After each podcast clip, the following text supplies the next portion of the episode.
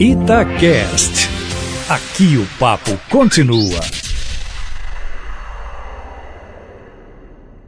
Um ato público permeado de cobranças ao governo Zema e de críticas aos regimes discricionários marcaram ontem, aí com cerca de 100 a 120 pessoas, a celebração na porta do antigo DOPS dos 40 anos em que vigora a lei da anistia no Brasil.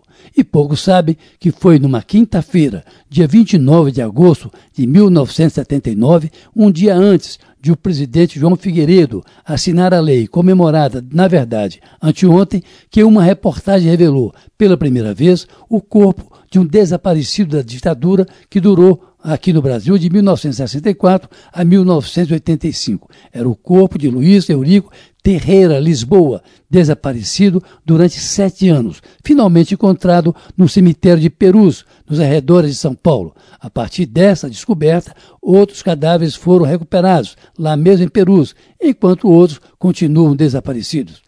Por isso, ontem, na celebração na porta do antigo DOPS, no início da noite, foi pungente o depoimento, por exemplo, da monja budista Ângela Oliveira Arquivi, sobre o seu irmão Pedro Alexandrino Peri, até hoje desaparecido desde as guerrilhas do Araguaia.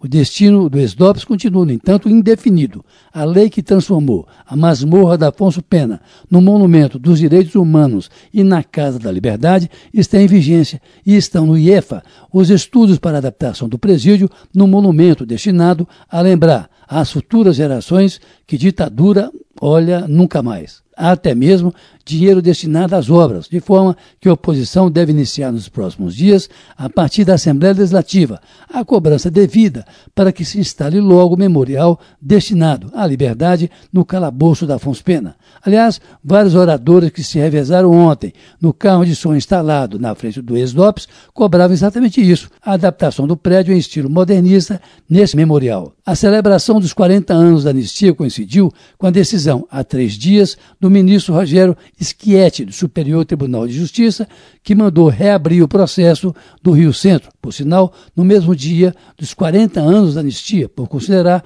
o recrudescimento dos ataques à população civil, a bancas de jornais, sindicatos de jornalistas aqui mesmo em Belo Horizonte, entre outros alvos, um crime contra a humanidade e, portanto, imprescritível.